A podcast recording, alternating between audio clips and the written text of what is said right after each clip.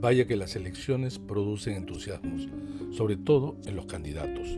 Muchos quieren ser presidentes, pero el ganador heredará un país con una economía deprimida, altos índices de contagiados y fallecidos por el COVID-19, así como un Estado que por burocrático puede ser un enemigo del gobierno, así como incrementadas demandas por salud, seguridad y empleo.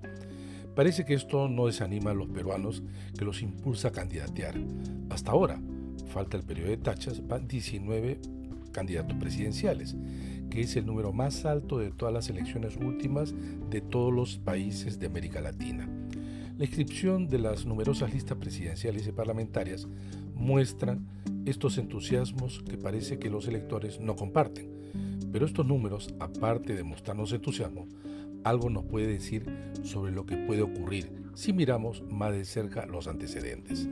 Desde 1980, después del último gobierno militar, de las nuevas elecciones presidenciales o independencia de si se presentaron ocho candidaturas, como el 2001 o 20 en 2006, no más de cinco partidos superaron el 5% de los votos válidos, que si bien no es el porcentaje que se toma como umbral para ingresar al Parlamento, sí nos ofrece una idea de cuán concentrados están los votos. Es decir, si bien vamos a tener una vez más una campaña abultada de candidatos, también es cierto que la gran mayoría serán candidaturas poco significativas.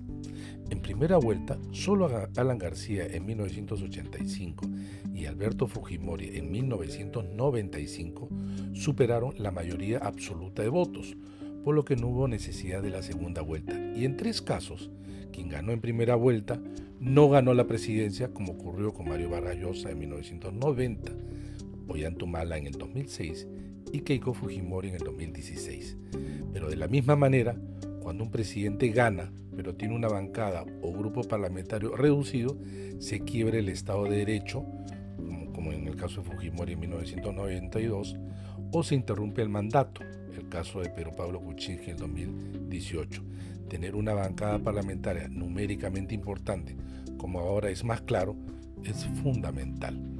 Observando entonces las elecciones para el Congreso, se aprecia que al igual que en el caso de las presidenciales, el número de partidos que presentan listas es alto y puede variar desde 11, como en los casos de 1985 y 2016, hasta 24, como es el caso de las elecciones del 2006.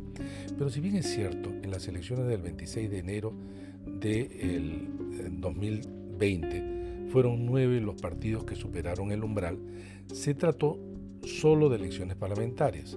En el resto de casos de coincidencia con presidenciales y parlamentarias, solo entre 3 y 6 partidos superaron el 5% de los votos válidos. Por eso, acompañados también por los sondeos de opinión, desde estas páginas venimos señalando que solo entre 6 y 7 partidos pasarán el umbral de representación para el 2000, las elecciones del 2021, por lo que alrededor de 18 partidos perderán la inscripción ante el Jurado Nacional de Elecciones. Es decir, en el país de las candidaturas, pocos serán los escogidos.